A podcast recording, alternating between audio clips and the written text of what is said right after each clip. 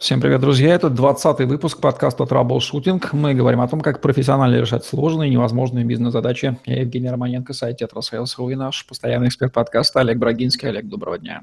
Евгений, доброго дня. Олег Брагинский, специалист номер один по траблшутингу в России СНГ, гений эффективности по версии СМИ, основатель школы траблшутеров и директор бюро Брагинского, кандидат наук, доцент, автор двух учебников, восьми видеокурсов и более 600 статей. Работал в пяти государствах, руководил 190 проектами в 23 индустриях 46 стран, 20 лет проработал в компаниях Альфа Групп, один из наиболее просматриваемых людей планеты сети деловых контактов LinkedIn. Эффективный этикет – тема нашего сегодняшнего выпуска – Сразу же вопрос. А, Википедия определяет этикет как установленный порядок поведения или норм а, обхождения в том или ином обществе. А обывателям этикет воспринимается как э, не очень понятный набор ритуалов, правил, которых, во-первых, сложно запомнить, да и непонятно, зачем их соблюдать. В чем ошибочность обывательского взгляда на этикет? А, спасибо. Просто великолепное э, было только что вступление, я прям заслушался. В чем ошибаются э, люди, которые считают, что этикет не важен? Они считают, что гораздо важнее действовать по совести, честно, прямо, открыто. Зачем эта высокопарность? Но они тут же закрывают себе дорогу в общество, которое имеет э, культуру выше, чем вы. Например, очень простая такая тема э, Мужчина должен иметь два платка, один для себя, один для женщины. И нельзя ни один использовать из них дважды. И если какой-нибудь мужчина достает платок из кармана брюк, а в брюках у мужчины ничего не должно быть, ни, ни платка, ни ключей, ничего, то вот в эту секунду все люди, которые знают этикет, умножают его на ноль. То есть они понимают, что, скорее всего, с ним лучше не иметь дела. Ведь этикет – это не только правило, это и ваша визитная карточка. Вот, например, женщины пытаются накрасить губы перед э, каким-то событием или сделать укладку. А, мужчины, может быть, расчесываются, одевают чистую сорочку. Этого недостаточно. Можно быть безупречно одетым, выйти из шикарной парикмахерской в начищенных ботинках и совершить какую-то бестактность, и все поймут, стоп, это дворняжка, с ней лучше дела не иметь. Это показатель вашего качества, это ваша проба. То есть если взять пресловутый барьер свой-чужой, который имеет место в начале любой коммуникации, мы пытаемся найти признаки, которые показывают, а с кем мы имеем дело, то будет ли правильно сказать, что этикет является своеобразным способом продемонстрировать, что я свой, я из ваших, со мной можно иметь дело. Ну а его несоблюдение, соответственно, безмолвно показывает всем, э, исключая самого нарушающего, да, что с человеком лучше дела не, имел, не иметь, но и обойтись с ним в общем-то, сократить с ним общение до минимума. Вы прекрасно подготовились, но лучше не скажешь, это просто идеальная фраза. У меня была такая, такой был период жизни, я много летал в некую страну, регулярно летал каждый месяц, и э, долгое время жил в Хилтоне. И так получалось, что я и встречи проводил в Хилтоне. И я много раз э, что видел. Допустим, ну так бывает, что мужчины идут в туалет в какой-то момент. И вот я стою, мою руки и вижу, как люди, которые со мной были на встрече, они выходят из туалета и не моют э, руки. Я потом прихожу и думаю, вот сейчас буду с ней прощаться, хочу ли я этого за руку или не хочу. Или не дай бог такая была ситуация в другом месте. Мы были в ресторане восточном, и там гость должен э, ломать хлеб и э, класть э, все гостям. Ну и я был вынужден отказаться от еды и от контракта. Я сказал, что, как коллеги, к сожалению, у меня есть важные обстоятельства, из-за которых я работать с вами не смогу. Они думают, что это вопрос цены, я так пытаюсь торговаться, а я просто не желал есть хлеб, который мне ломали унитазными руками, извините. Этикет неизбежно связан с э, понятием культуры, с психологии человека. Тут сразу возникает вопрос национальной особенности этикета. Можно долго, конечно, об этом говорить. Тем не менее, такие яркие вещи, там вот восточный, западный, вот так вот, может быть, африканский какой-то там.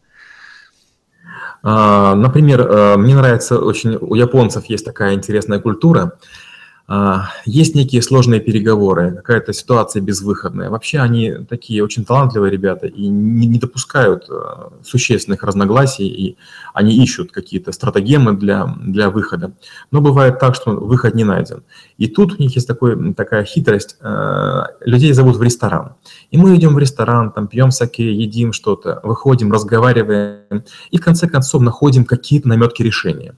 И вдруг на следующий день, мне кажется, мы во всем договорились, договорились, можно ставить подписи и разлетаться по своим городам, но японцы вдруг начинают некий такой странный ритуал, они как будто бы находят решение, причем а, решение они дают своему старшему.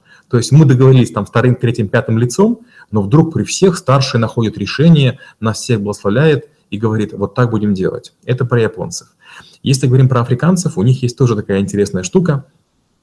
Они любят подавлять.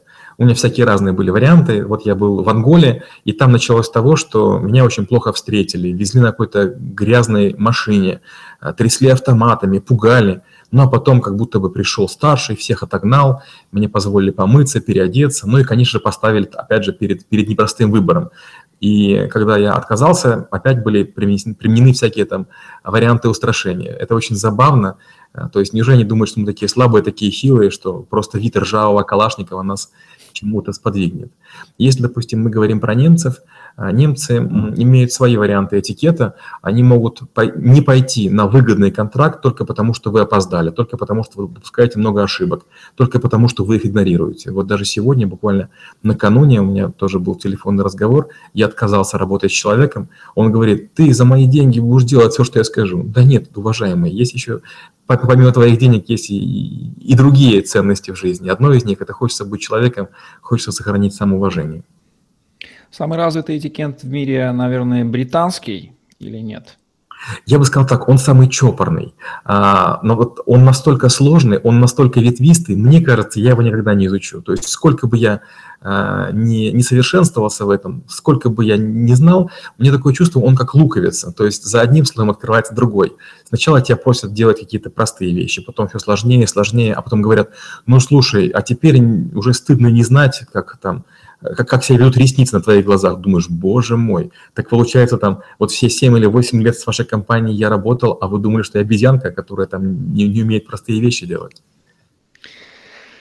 Uh, у обычного человека с uh, словами этикет, если он напряжется, в первую очередь ассоциируется поведение за столом в ресторане, во вторую общение в бизнесе, в компании, на деловой встрече.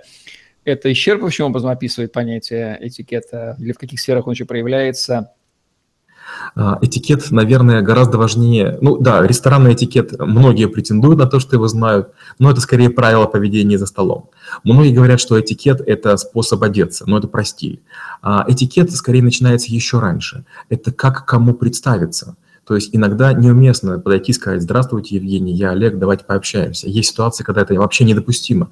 Если, допустим, вы имеете дело с послом, если вы имеете дело с главой делегации, если вы имеете дело с охраняемым человеком, у которого там есть специальные люди, не допускающие вас к периметру, а, или вам нужно пройти через пресс-службу. То есть масса вариантов есть. Я бы сказал, что этикет начинается с того, как контакт с человеком установить. И заканчивается часто и буквально, часто и не буквально, это прощание. Иногда после прощания вы оставляете приятные впечатления и говорят, да, вот в будущем пускайте без охраны, без пропуска, без паспорта, и, мол, если позвонит, берем трубку. Или другой вариант, знаете что, этого хама ко мне больше не пускайте, а вы ничего не сделали группово. Просто нужно фразу начинать, господин посол, чего-то сказали, и в конце господин посол. И вот вы второй сказали, господин посол, кажется, боже мой, ну почему два раза повторять? А он говорит, все, вы знаете, в такое-то посольство вам больше не ходить. Этикет – это наука, искусство, эмпирика. Ему научиться вообще можно? Как вообще запомнить этот миллион правил? Их же там огромное количество. Вот хороший вопрос, блестящий, очень точный вопрос, такой прямо, прям, знаете, как, как э, в китайском иглоукалывании, прям в нерв попали. Это не наука. Знаете почему? Потому что многие жесты, многие вещи, которые приемлемы для нас, они неприемлемы для других народов. А некоторые звуки, некоторые некоторые виды одежды, некоторые украшения, некоторые цвета, некоторые рисунки, некоторые формы. Э, это все-таки, наверное, свод правил, которые нужно тщательно изучать. Потому что представьте, например, две страны находятся в состоянии войны, которая началась вчера. Вы прилетаете в одну из них, и если вы хоть чем-то покажете, что вы недавно были на чужой территории, формально говоря, вы лазутчик, вы плохого-то ничего не сделали. И если бы вы были вчера еще прилетели, все было нормально. Но сегодня это уже невозможно. Опять же, э, у меня бывают такие случаи, когда я общаюсь с представителями разных религиозных конфессий, которые начинают очень яростно отстаивать нечто. Они говорят, допустим, вино – это кровь, хлеба – это там э, часть тела святого, поэтому там не делай то, не делай все. В одной культуре хлеб можно брать на вилку, в другой нельзя. В одном случае надо точно знать, есть ли начинка в некотором блюде. Если ее нет, действовать иначе. Ну, простой пример. Вы едите киевскую котлету. Не знающие люди протыкают ее вилкой и, естественно, их обливают маслом. Это знание этикета или знание блюда? Трудно сказать. Или другой пример. А, ну, сейчас такого нет, но раньше бывает приносят э, специальную лимонную водичку для того, чтобы там руки помыть, а некоторые начинают ее пить. Или приносят японскую салфетку асибори, она для того, чтобы пальцы вытереть, а некоторые думают, что там сладости нужно есть. Ну, то есть вариаций комических очень много, и кажется, что их время прошло, но я постоянно встречаю людей, которые ошибаются в таких простых моментах, и это, конечно, забавно, смешно, нелепо и глупо. Сколько сотен правил этикета известно Олегу Брагинскому? У нас есть э, навык в школе трэблшутеров, и я попытался там рассмотреть пять видов этикета, там две тысячи навыков, но мне кажется, что я их слабо рассмотрел. Ну, во-первых, там есть некоторые навыки, вернее, некоторые правила, которые такие, знаете, э, из серии для чайников. Например, для шарфа есть такое правило. Чем важнее повод, тем тоньше ткань. Оно очень простое и не совсем универсальное. А, есть много спорных правил. Я-то знаю, что это правильно, но большинство обывателей яростно отстаивают, что это не так. Я рекомендую постоянно есть левой рукой, даже если у вас есть ножа. Тогда, если вы окажетесь ножом, у вас не будет э, необходимости переклад, перекладывать руку. Дальше есть, опять же, правило из серии для чайников. Это настоящий мужчина никогда не ест маленькими ложками из маленьких тарелочек. Опять же, это крайне спорное утверждение, работает далеко не всегда, в процентах случаев 90, но большинство людей даже этого не знают. Опять же, есть такие вещи, как, допустим, считается, что некоторые, некоторую еду можно есть руками, но высокий этикет подразумевает, что лучше там, не съесть все, но все-таки к еде руками не прикасаться. Есть этикеты, в которых можно вытирать эм, об одежду руки. Но это касается специальных халатов, специальных накидок, а люди, пытаясь понравиться, скажем, азиатам, начинают вытирать свои бриони жирными руками. Это шокирует и самих азиатов, и они думают, ну, ну вообще кошмар. Они нас тут за идиотов держат. Да, мы в национальной одежде, это для нас часть, часть игры, часть самоидентификации, но дураков из нас делать не надо. Понятно, что мы не можем перечислить даже 10% правил этикета за столом или этикета в бизнесе. Ну, давайте в нашу любимую пять жирнющих ошибок в бизнес-этикете там, и пять жирнющих ошибок э, за столом в ресторане, вот, которые просто... Удовольствие. Ну, э, больше всего ошибок связано с непониманием, кто старший, и с непониманием роли. Э, я считаю грубой ошибкой, когда женщина подает руку. В некоторых странах это происходит потому, что там женщины борются за свои права. Но когда вы приезжаете, например, в Азию и пытаетесь подать руку, это ужасно. Мало того, в городах с высокой плотностью населения руку не подают, потому что это простейший способ заразиться. Скажем, Гонконг, Сингапур – это города-государства. Там все-таки избегают контакта руками, потому что вы только что прилетели, вы можете привести все, что угодно. Это первая ошибка. Вторая ошибка – это на чужой территории поднимать голос, то есть быть громче, быть, э, быть требовательным. Опять такая хитрость есть. А, когда вам предлагают чай или кофе, по этикету нужно говорить «да», потому что вдруг нет чая или кофе, поэтому вы должны пить то, что нужно то, что у, у есть. А, более бестактно требовать еще воду, сок подогреть не той температуре. Если вы в гостях, вот довольствуйтесь тем, что есть. Третья ошибка, она часто касается обуви. Есть много вариантов, когда требуется снять обувь. Иногда только обувь, иногда одеть бахилы, иногда снять даже носки, а иногда ходить на цыпочках. И вот иногда многие люди, которые считают, что в своей стране они чего-то достигли, пытают неправильно ходить по чужому полу, это, конечно, это, конечно же, ужасно. Еще одна штука, это вот э, четвертая, я бы сказал, это э, передача друг другу любых предметов. То есть если вы попытаетесь передать ручку, лист, а, портфель, подвинуть стул и так далее, а, у некоторых народов, в некоторых этикетах это считается либо бестактным, либо микровзяткой. Поэтому вы должны видеть, как другой человек страдает, там, ему нужен платок, но платок придавать ему нельзя, иначе вы тем самым показываете свое превосходство и ставите его в неровное положение. И пятое – это кто первым встает из-за стола. Неважно, какая будет э, напряженная ситуация, неважно, какое блюдо, неважно, вы хотите в туалет или не хотите, а, из-за стола вставать нужно только специальным образом гостей и хозяина уведомив, только в том случае, если вы не прерываете их беседу. То есть встать, уйти молча некрасиво. Сказать «извините, я ухожу» тоже нельзя. Сказать «и ходить, извините, я в туалет» тоже нельзя. Спрашивать «где туалет?» тем более нельзя. Ну, это вот такие пять ошибок. А, если мы говорим про стол, ну, первое – это кого-то ждать слишком долго. То есть, если вы сели за стол и кого-то ждете слишком долго, то вы тем самым показываете, что вы ничтожны, а тот человек чрезвычайно значим, поэтому через какое-то время, о котором вы можете договориться, 10 или 15 минут, начинаете заказывать, начинаете есть, потому что вдруг человек не, не появится. Такое было неоднократно, а потом поступала смс или звонок, и мы по телефону вопросы решали, но если мы там час или два сидели за столом и ничего не ели, это было бы глупо. Дальше это применение алкогольных напитков. А, к ним лучше не прикасаться и позволить вас обслуживать официанту. А, третье – это касается сочетания еды. А, люди, у которых э, хорошее воспитание, которые закончили Кембридж, Ель, Вестпоинт, они некоторых э, гостей называют мусорками, если видят, что человек ест сначала колбасу, потом сыр, потом пьет сок, потом ест сладкое и так далее. Дальше э, надо понимать, в какой стране находитесь. Скажем, в китайской культуре есть две вещи важные за столом. Первое – это шеринг. Это я заказываю какое-то количество блюд, а потом мы все понемногу едим. И естественно, что лучше, чтобы были приборы, э, которые не личные, то есть накладывать э, своим, своими палочками или своими там ложками, вилками кому-то еду недопустимо. И вторая штука – это когда едят суп. Мы едим первое сначала, а китайцы часто супом запивают. И, наверное, пятая грубейшая ошибка – это по поводу десерта. Мы, к сожалению, не умеем есть десерт, но тема слишком обширная, чтобы о ней говорить в рамках 30-минутного подкаста. А в России, а в России да, это, это очень интересно. В России таки есть этикет. Вот, скажем, эм, сейчас этого почти нет, но раньше было, э, раньше пили чай с прихлебыванием. То есть мы пили чай, во-первых, с сахаром, во-вторых, из, эм, скажите, из блюдец, а в-третьих, мы во время чаепития ели, хотя чай считается напитком самодостаточным. Ни до, ни после не используют никакие усилители, никакое ни варенье, ни мед, никакие сушки.